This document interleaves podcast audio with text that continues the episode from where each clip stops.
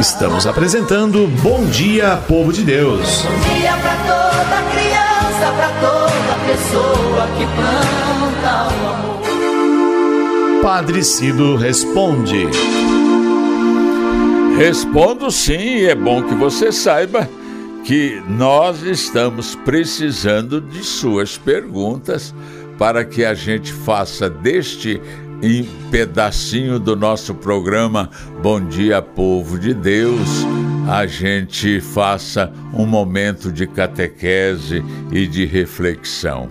E hoje você pode participar, hoje você pode é, ou fazer sua pergunta, ouvir sua a resposta no programa e ouvir de novo também no Spotify da Rádio 9 de Julho. Façam como a Maria de Guaianazes, que me fez uma pergunta tão simplesinha e eu acho tão bonito isso.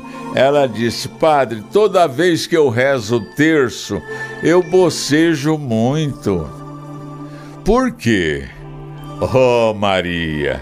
A oração mariana do terço, por ser repetitiva, nos acalma. Quantas pessoas eu conheço que, quando têm insônia, desfiam as contas do terço e conseguem logo pegar no sono. Nem dá tempo de terminar comigo, é assim. Ah, Deus, não vem o sono, pega o terço, lá pelo terceiro mistério eu já estou cochilando, gostoso. As orações repetitivas têm o dom de nos acalmar, de nos relaxar. Elas funcionam como os mantras do hinduísmo. Repare que nos velórios, isso é uma coisa curiosa. Diante da dor da despedida de uma pessoa querida, muita gente entra num choro eh, nervoso, compulsivo. Alguém então puxa o terço e as pessoas vão se acalmando vão repetindo Ave Maria, vão repetindo, vão eh, refletindo sobre os mistérios da nossa fé e o ambiente fica sereno. Por isso, minha irmã, não se preocupe com os eventuais cochilos seu no terço.